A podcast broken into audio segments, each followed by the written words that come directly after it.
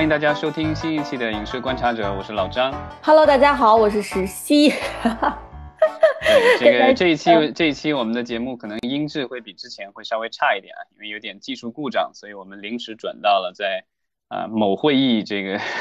A P P 里录制，这个就是之前用的这个稍微好一点的话筒起不了作用了。刚才经历比较紧张的这个技术调试哈，其实一说到这个技术问题，呃，我也有点紧张，因为我们知知道之前一说这个电影有技术问题，就往往意味着这个电影是呃没有办法如期上映的，是吧？呃，所以技术问题有的时候你有的时候也不知道它到底是不是真的技术问题，反正我们就统一说成是技术问题。反正今天我们这个录音呢，也是在各种技术问题之后，然后能够顺利的。呃，录制哈，呃，所以可能稍微有点仓促。呃、我们今天对，其实聊的就是刚刚才过去的这个二零二二年的院线电影国庆档。对，就是其实也过去了有有有快接近两天时间了，对吧？今天已经我们录制是九号啊，所以我们是一个特别喜欢啊、呃、这个马后炮的一个节目。对，其实往年我们十一档都会在之前做一个。呃，预预热是吧？也会做一个做一个前瞻样的节目。对，今年本来我们也想过，对吧？但后来看感觉形势越来越不对，干脆咱们就这个春就是在国庆前压根儿就没录。是的，就是国庆前，我觉得主要是因为它的那个呃档期，电影档期它变换的特别的特别的突然，特别的突发。然后我觉得我们就是我们的思路都跟不上那个档期里面电影的那个变化。是吧？对，另外一个我觉得一、嗯、这个就是因为其实咱们暑期档就上过这个档，暑期档的时候咱们之前预测，然后当时就是七月份有一部分电影定档了，然后八月份几乎没有电影定档，然后咱们聊了一通，对吧？后来发现就是，嗯、呃，有好多电影没上，然后另外上了的这个呃效果也不是很理想。呃，所以今年十一呃期呃之前哈，我们就是经过这个反复的考虑吧，就觉得算了，就是还是看结果说话吧。而且其实，即便是到现在哈，我们十一档都结束了，然后基本上结果已经都揭晓了，但是仍旧其实还是觉得今年十一档院线电影是蛮难聊的。呃，就是你说聊影评，嗯、其实也我看啊，我感觉就是今年其实呃影评类的这个节目或者是复盘也基本上非常非常少。是吧？就是还不像，就是说往年或者春节档还有很多这个影视毒舌们还在去评论这个电影内容本身。今年好像对于电影内容，好像大家也都是 不太聊的一个状态了，是不是？但是就是我们之所以还是说来复盘一下暑期档，呃，这个国庆档哈，其实也是基于就是大家都能看到的这个客观的数据，是吧？嗯、就是说这个数据其实是。明摆着的，就是关于这个电影内容本身如何，呃，是不是受大家欢迎，可能我们其实很难去呃做分析，但是就是说我们可以从数据层面上来做一个简单的复盘吧。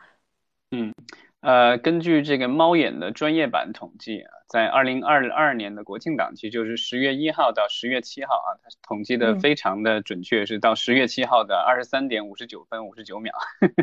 嗯，呃，它的档期总票房是十四点九亿，总的场次是二百七十点五万，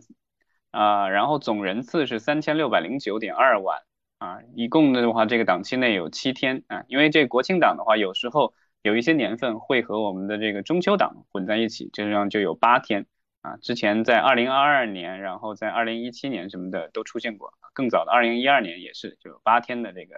啊档期。怎么说呢？就是没有对比就没有伤害。就是如果呃我们把这个国庆档的成绩和往年的这个就是国庆档一去比较，就会发现我们的这个差距了啊。这、嗯、之前我们聊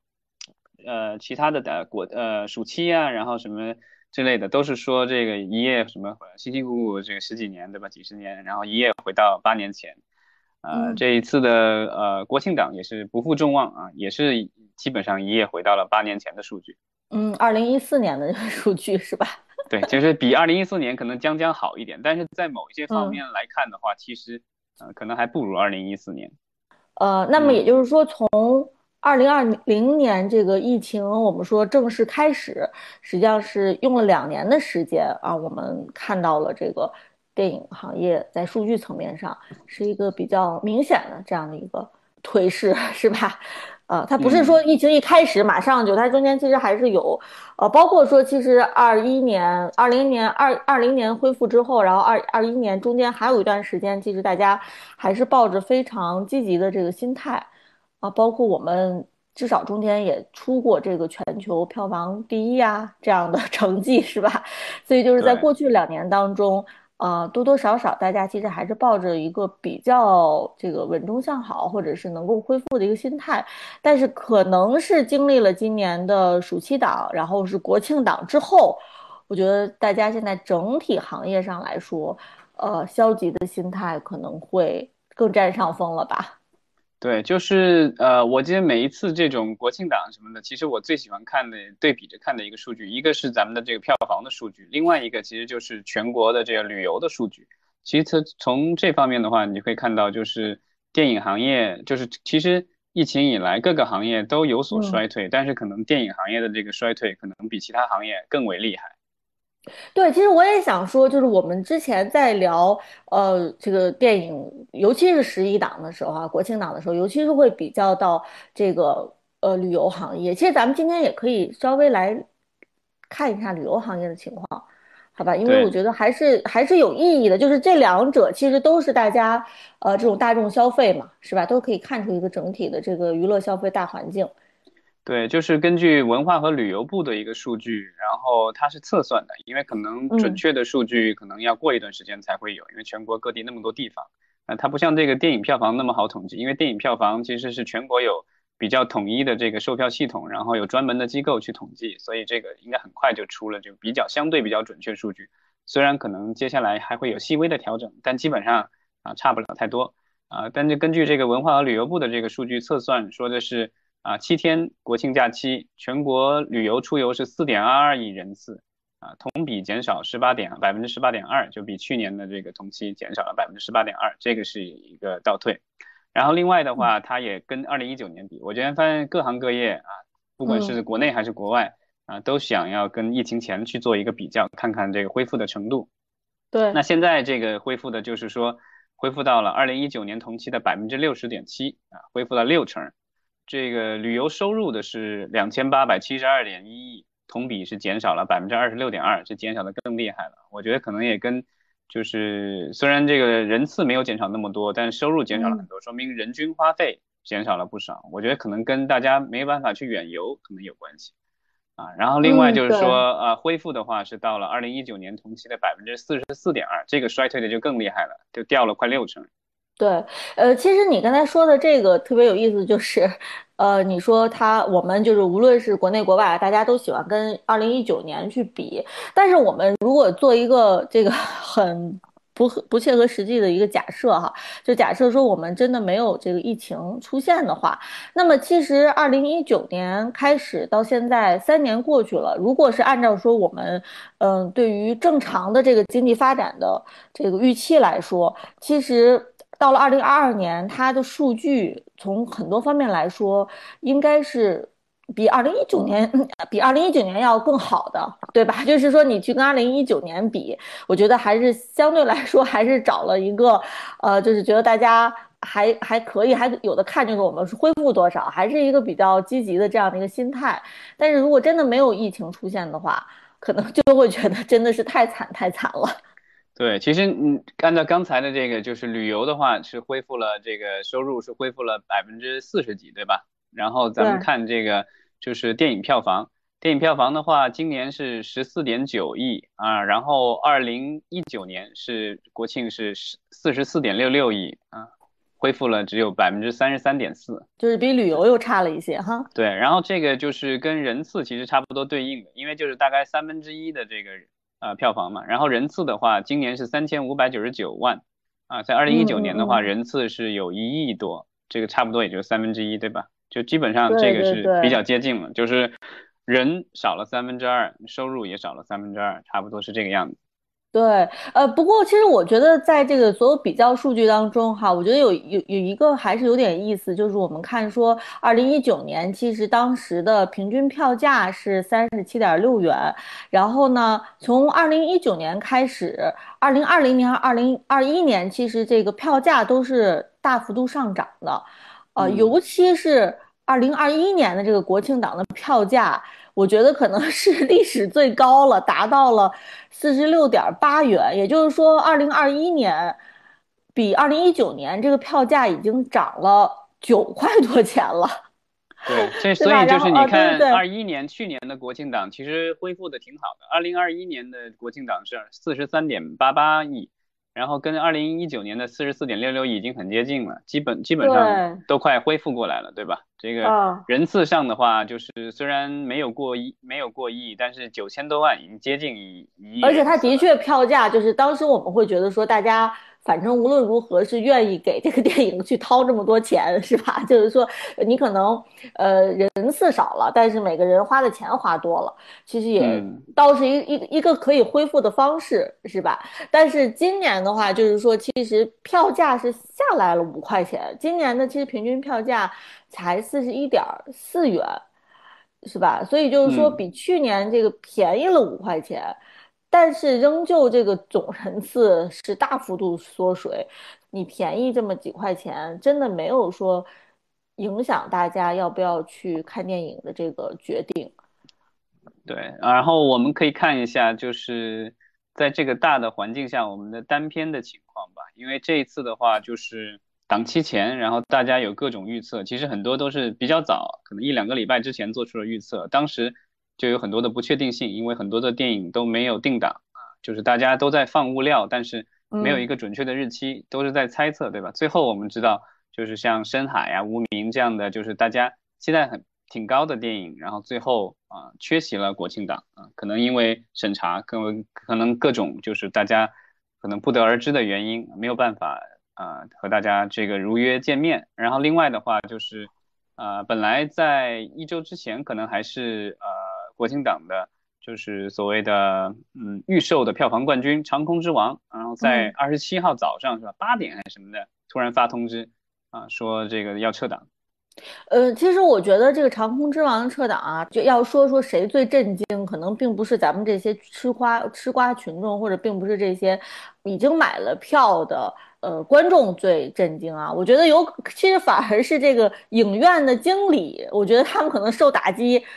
震惊程度是最大的，因为我们其实也看到了有一些文章去采访一些这个一线在一线工作的这些影院的经理，因为有很多这个粉丝包场呀，是吧？然后，而且这个电影的上映，其实直接影响他们这个年底的这个年终奖嘛，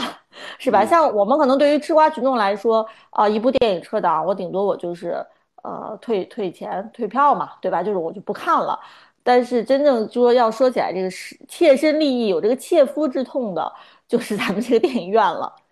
对，其实还有更惨的，我看有一些粉丝，就是这王一博的粉丝，已经啊坐飞机或者坐火车到了北京，准备要参加一些活动什么之类的，然后告诉他们这个撤档了，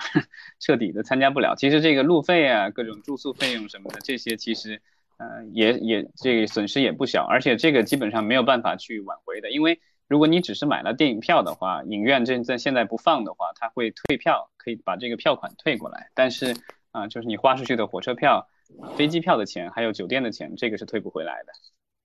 甚至哦，还有可能有黄牛的，这点，我倒是没有想到。有人有人还买了，似乎还买了黄牛票什么的。哦，这点我倒是没有想到。啊、我们可以看一下，就是这个就是档期我们的几几部呃，就是表现比较好的电影吧。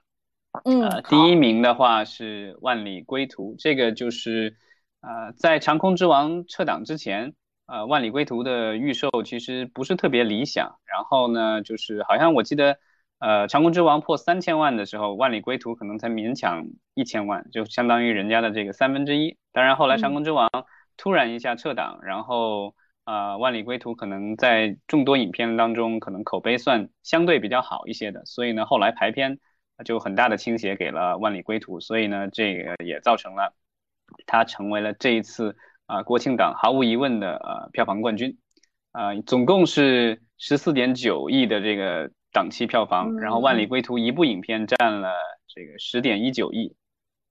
对，呃，看到一些这个影院经理他们的这个采访哈，其实他们也说，在国庆假期的头三天来讲，其实《万里归途》和《平凡英雄》这样的电影，他们的排片都不会说有特别过度的一个倾斜，对吧？因为它是有这个发行协议的限制。呃，就是国庆头三天不会说，呃，就是影院经理想给谁排就给谁排，他其实受到一定的这个协议的制约的。但是呢，很多影院经理就是表示说，他们在看到《万里归途》之后，哈，也认为说，呃，就是在三天之后，他们这个协议松绑之后，那么《万里归途》肯定是会在排片方面受到更多的青睐的，因为它的这个呈现出来的啊，这个呃内容吧。肯定是比这个平凡英雄要更吸引人一些。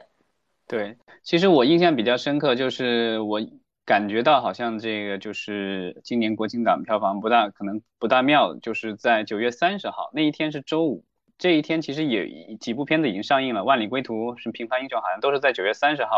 啊上的，因为那个就是提前一天抢了一天嘛，周五，然后假期前一天，应理论来说。呃，票房应该还可，应该还可以，不会可能说不会像十一那么多，但是应该也还可以。但是那一天的票房，我记得那一天下午的时候我就看，然后只有几千万，我当时就猜就猜可能当天嗯过不了亿，最后我记得好像可能也就七千多万吧，八千万的样子。所以这个就比较悲催了，就是在一个周五，然后临近国庆假期都没有办法破亿，那可想而知啊，第二天可能会让大家有多失望了。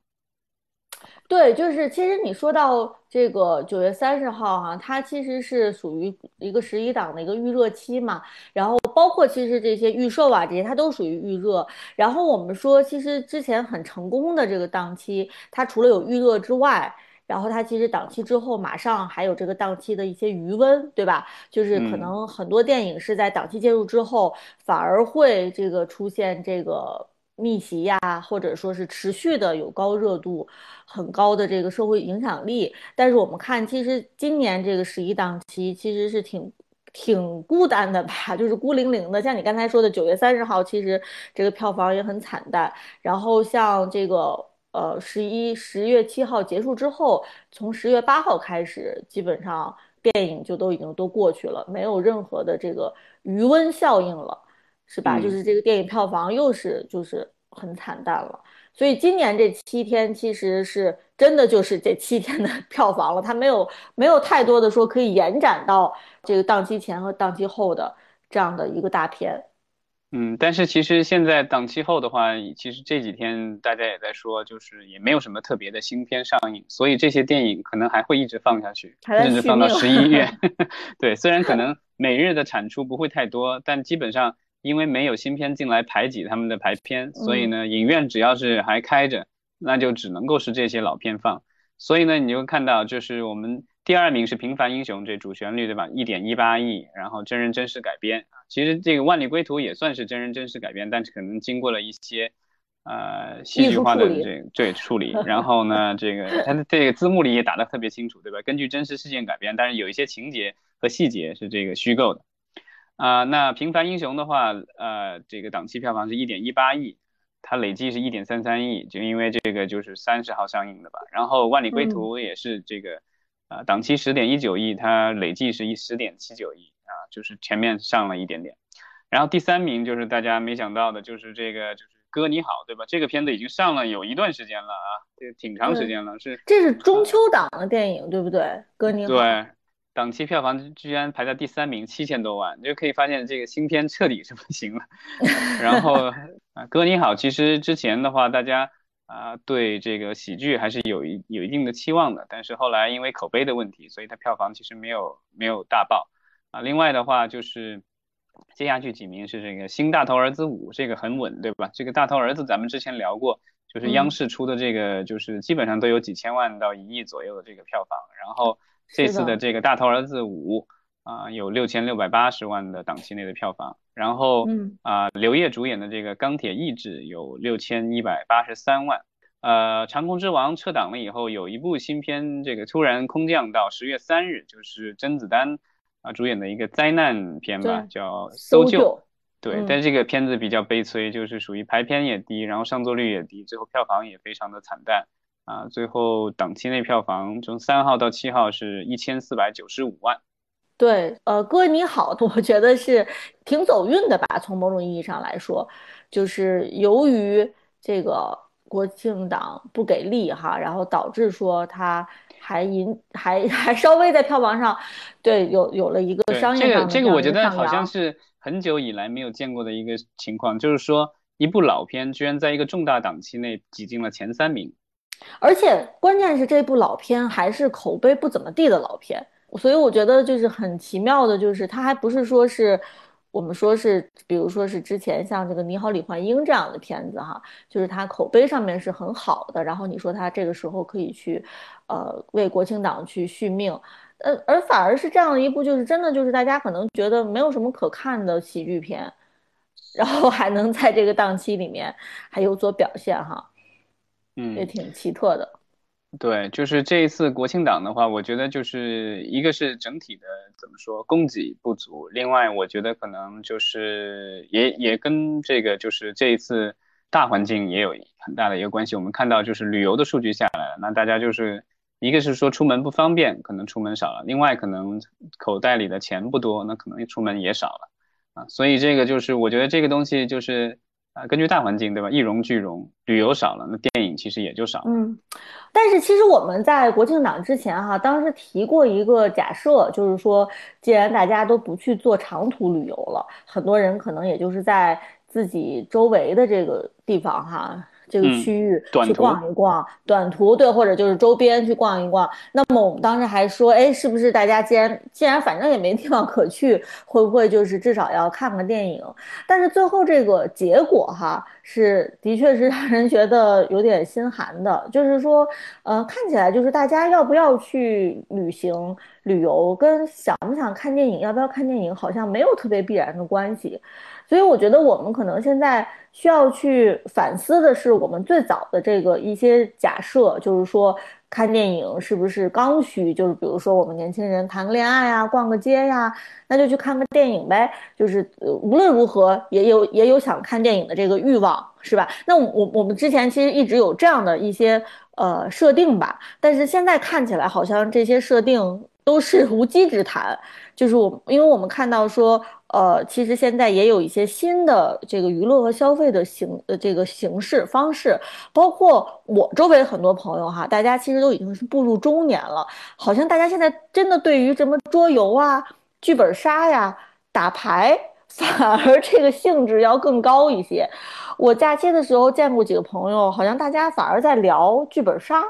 然后都弄得我都特别惊讶。就是这种步入中年的人，好像是说，哎，都不介意跟这个大学生或者年轻人去拼一个剧本杀的车，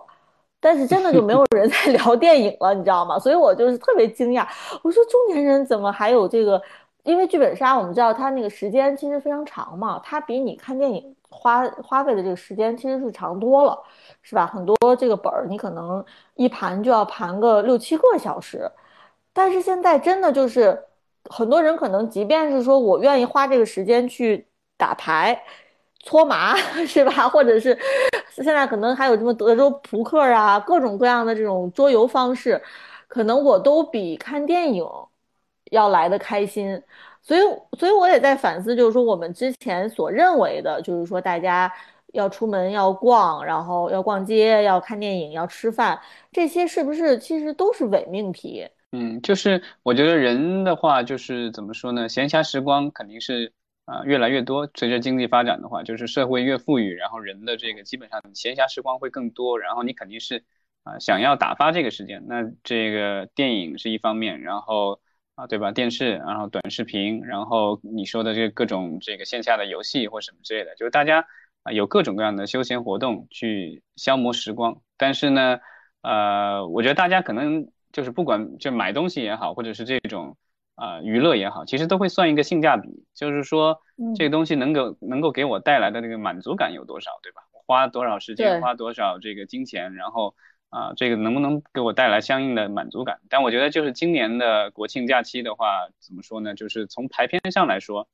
可能有点太不给力了。因为供给方来说说的话，就是几部啊这个动画片，然后再加几部啊这个主旋律，对吧？主旋律这个每一年其实国庆档都有，但是啊不会是像今年一样的这么彻底，对吧？群里头我记得还有大家在讨论说，哎，现在主旋律电影是不是至少也是会有这个，比如说咱们这些体制内的，呃，派任务是吧？就是要这个怎么样，就是呃公公家出钱嘛，然后让大家去看，嗯，但是好像现在看起来就是，即便有这种情况哈，他可能对于维护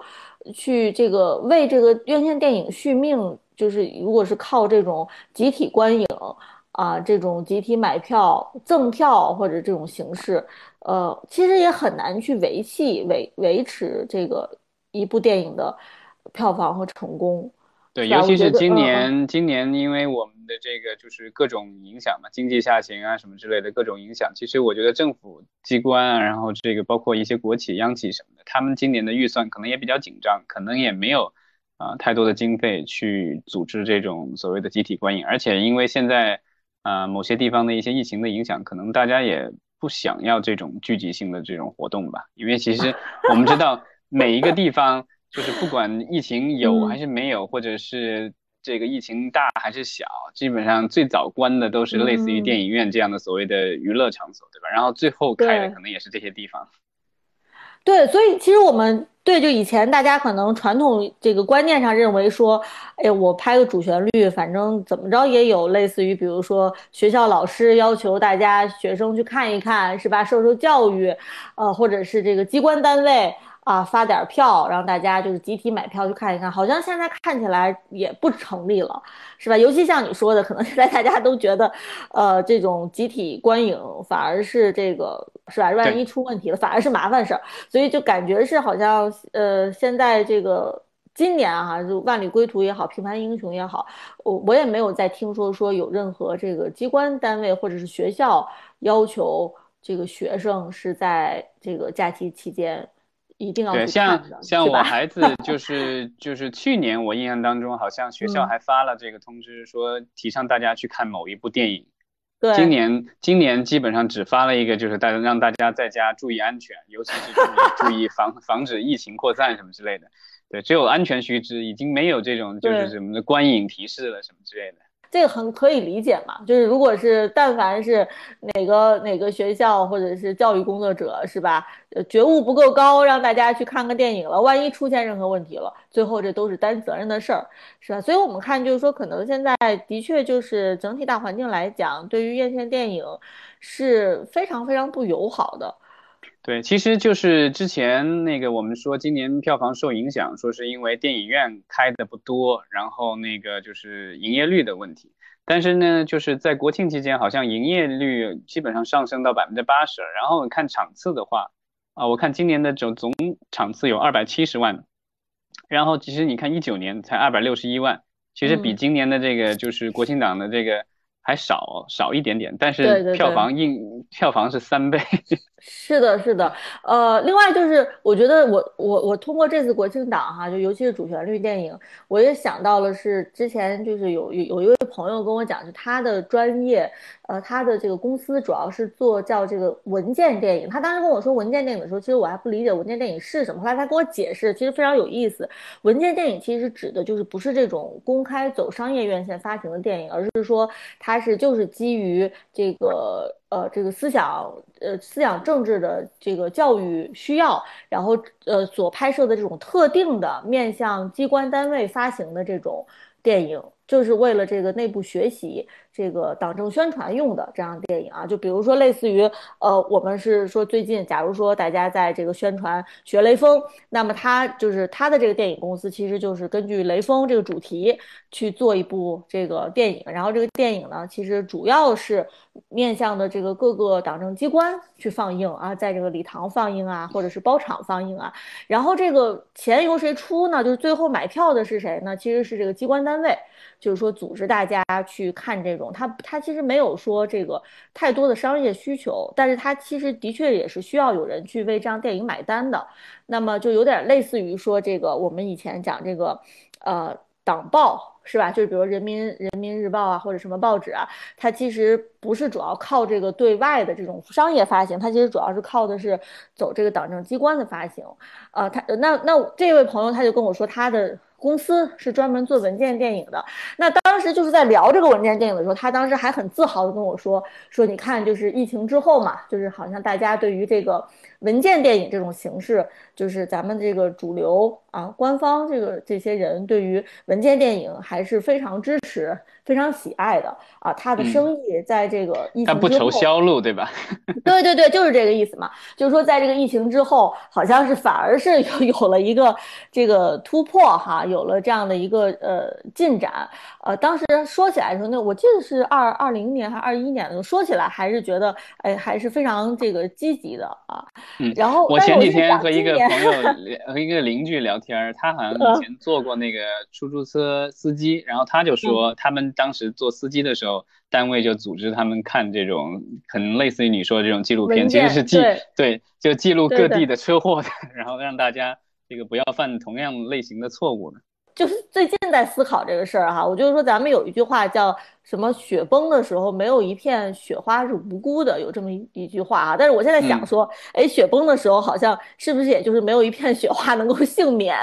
就是你可能会认为说，哎，我这个我做的这个东西是主旋律电影，是吧？我可能是某的某些特殊渠道，但是可能真正在某一个大环境当中，呃，没有一种。这个娱乐消费形式，它能够幸免于这个被这个整个经济大环境所影响，是吧？就像你刚才说的，就是到底有多少人还认可去集体观影这种形式？那么可能这个是会对未来院线电影的走向是起到一个决定性作用的，而不是说我们所认为的就是啊，也许我拍拍主旋律是吧？就既然说这个商业片啊有各种限制，那我们就拍主旋律好了。其实也不是这么简单的一个逻辑，对吧？但我觉得就是主旋律，其实这各家公司都去做没有问题。但是如果市面上只剩下主旋律的话，这个可能就会是一个麻烦的事情。就是因为往年其实也都有主旋律，但是。其他的一些呃商业性质更强的电影，其实会同时出现，然后甚至在同档期啊同台竞技，我觉得这个没有问题，就是大家可以选择，对吧？我喜欢这个，萝卜青菜各有所爱，这个没有问题。但是啊上来就全给我萝卜或者全给我青菜，这个可能就有点问题了。就是观众一旦没有选择了以后，就是除非你的东西真的是特别好，然后是最大公约数，然后大家都喜欢，不然的话，可能就是观众真的是用脚开始投票了。是的，呃，那其实咱们呃转眼哈，这二零二二年基本上说过去也就过去了，还有短短的这个不到两个月，呃，两个多月的时间吧，不到三个月的时间。就是其实呃刚刚过去了这个国庆档，然后已经又有这个统计数据出来了，这个数据现在就是让大家很很警醒，就是。呃，到国庆档结束了以后，内地就是累计票房是只有二百七十一点六五亿啊。然后我看这个统计出来说是比去年的这个差距扩大到了一百二十一亿，因为去年的话是有四百多亿嘛，这个是同比。那就是说接下来几个月要赶上去年的话，就不但要把这一百二十一给填上，还得还得再再增加一些。所以这个接下来我感觉基本上今年四百亿。基本上没希望了，甚至有更悲观的，因为我去看了一下，今年十月、十一月和十二月已经定档的片子几乎没几部，然后呢也没有任何的，就是值得期待的，然后可能最具商业性质的几部电影都定档在了十二月三十一号，所以呢，基本上票房都要算到明年去了，所以这样的话，就是今年的票房能不能过三百亿都成了一个悬案了，对吧？这个就是因为疫情。刚开始，然后票房跌，我觉得大家能理解，因为是这个就是共度难关。然后第二年这个就恢复了，大家都觉得挺好，对吧？虽然恢复的没有说特别尽如人意，但至少还是连续两年都是全球的冠军了，对吧？然后但今年的话，就是属于呃国外的市场也在恢复，当然可能他们的恢复也是磕磕绊绊，因为也是因为这个供给的原因啊，电影票房。啊，恢复的不是那么理想，比二零一九年还是有差距。但是至少人家就是曲线是在上升的。但今年的话，我们就是连续两年上升的这个恢复了以后，结果这个现在在下降，这个就让人比较担心。最近几天我其实这个釜山电影节开幕了，对吧？然后我看就是釜山电影节有一个数据特别有意思，就是釜山电影节的这个售票，说现在今年的这个已经接近到二零一九年的百分之九十了，就是人家的电影节都恢复到九成了，但是咱们的呃像北京电影节，然后还有上海电影节今年就不办了，对吧？然后北京电影节其实也没有什么，这就好像之前我们聊北聊到的时候也是说北京电影节今年啊票卖的。就是特别贵，然后呢也不是很理想。另外有一些不少观众从外地来，核酸不过关，还进不了这个影院。对，所以其实我们就是说，今年整体上吧，可能你刚才用了一个词儿哈，我觉得挺有意思，就是警醒。呃，当然可能现在警醒可能晚了点吧，或者说。警醒可能现在也有点来不及了，而且到底是大家需不需要今年警醒，还是说就等着都明年再说了哈？就是心态可能也不一样。就是今年我觉得至少到现在吧，就是大家其实也都呃了解说。呃，这一年我们可能也就过得差不多了，然后也就这样了，是吧？可能该躺平的躺平，该摆烂的摆烂，呃，也就是整个大环境可能就是这样了。所以说，我们回到这个电影本身吧，电影院线电影，它其实就是是没有办法脱离我们整体的经济大环境的，嗯，同时就是说，嗯，就是说它其实反而是能特别，呃。敏敏锐的捕捉到就是经济环境整体的是什么样的一个情况哈，这就是为什么说我们现在可能还在关心电影票房，因为有的时候我们也在想说，哎，为什么还在关心院线电影票房啊？到底有多少人还在关心这个？但是可能就是叫什么呃，能从这一个小点，然后能看出来，大家其实对于整个消费娱乐以及对于整个经济环境是什么样的一个反应。对，其实现在这个时候的话，就是我就怕这个形成一个恶性循环，就是啊票房不理想，那投资人会觉得这个没有必要拍那么多片子，然后呢就是新片数量减少，然后质量下降，然后呢造成供给又不足或者供给质量太低，然后观众就更不愿意去电影院，然后呢这个投资人就更不愿意投，所以呢这是一个就是一个如果造成一个这样的一个恶性循环的一个周期的话，就比较麻烦，因为电影。其实它是有周期性的，因为一部电影正常的一部商业成熟的一个商业运行电影制作周期怎么也得一两年，对吧？还不算上就是你可能开发剧本或什么其他的这个时间，啊，所以这个东西就是在短期内就很难去扭转这个局面。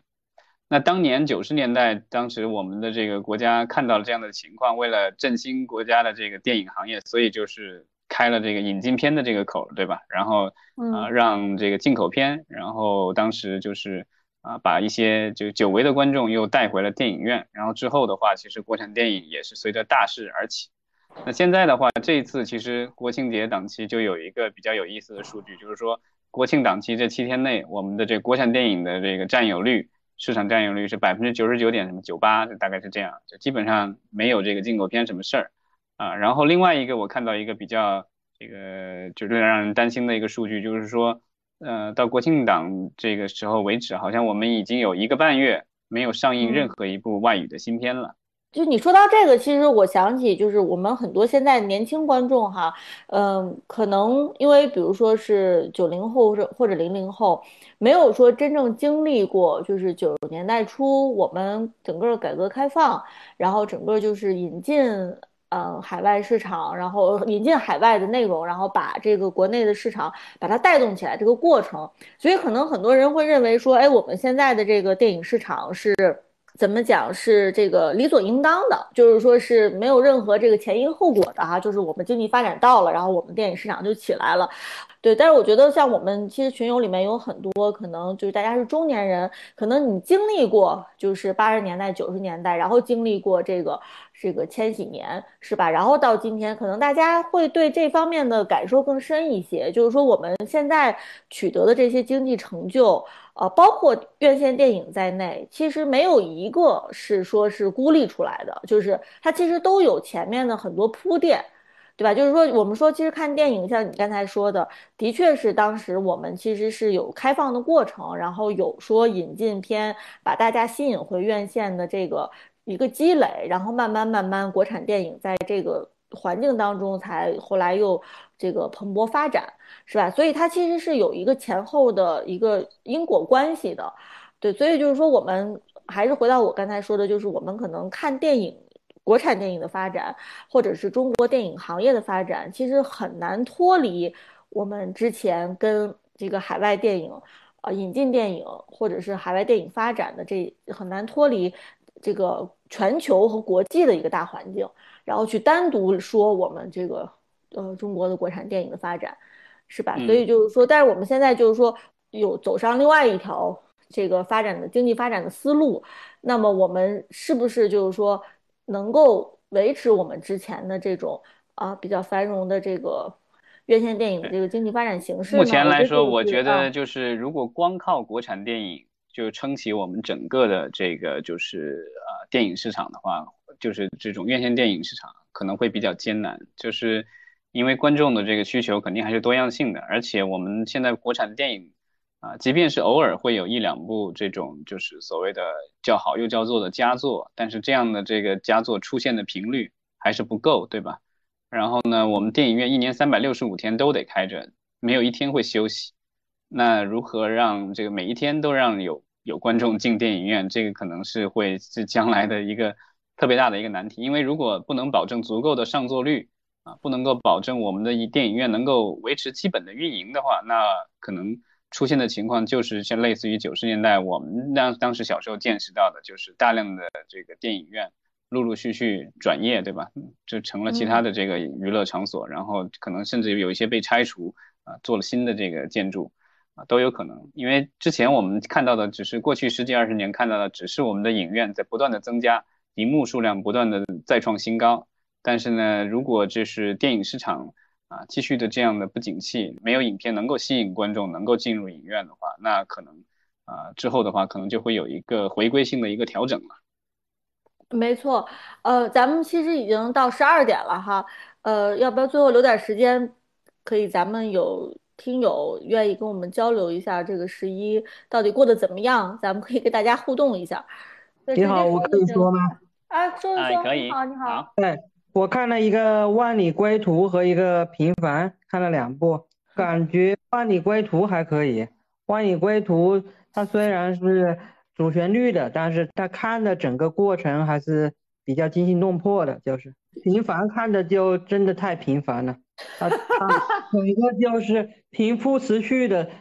感觉，就就没有什么没有什么呃特点，没有调动，没有调动你的呃情感，没有调动起来激情，也没有调动起来感情，然后他们那一段最中间有一段可以剧透吗？呃，可以可以，好像 对，中间有一段就是在飞机上面，就突然性的就就唱起歌来了，哎，真的受不了。啊，这个我看到过有人吐槽这个，是准备把这做成一个感情点，就是让人哭的一个感情点，但是我我是没办法哭，我只觉得这是不可能发生的事儿，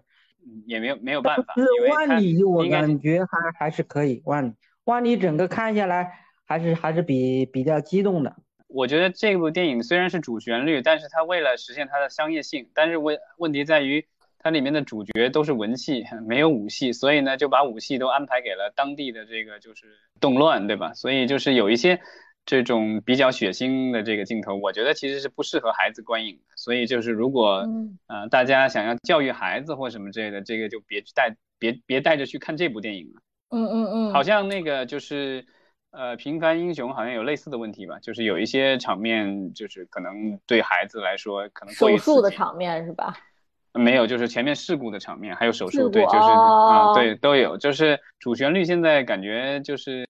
口味都挺重的。我记得我印象最深刻的这个重口味的主旋律，就是当年的那个什么《红海行动》啊，那个就是血腥到让我难以置信。其实战狼反而还好，对不对？战狼其实那个时候他那个动作没有特别的血腥，战狼反而是对对对对，他那个动作指导用的是国外的嘛，所以他那个做出来的效果，我觉得有点像美国的这个所谓的 PG 十三的那种感觉。对对。但是就是咱们现在好几部这种，我感觉这些就是主流的呃主旋律电影都做成了美国感觉是 R 级的这个限制级的这个效果。嗯，好的。那咱们今天就聊到这儿吧，已经都十二点多了，感谢各位听友的陪伴。嗯，祝大家开工愉快。对，希望我们的这个在喜马拉雅上的直播能够尽快恢复。也不知道今天是遇到了什么这个技术故障。那今天聊到这儿，感谢大家。嗯，好，谢谢，拜拜。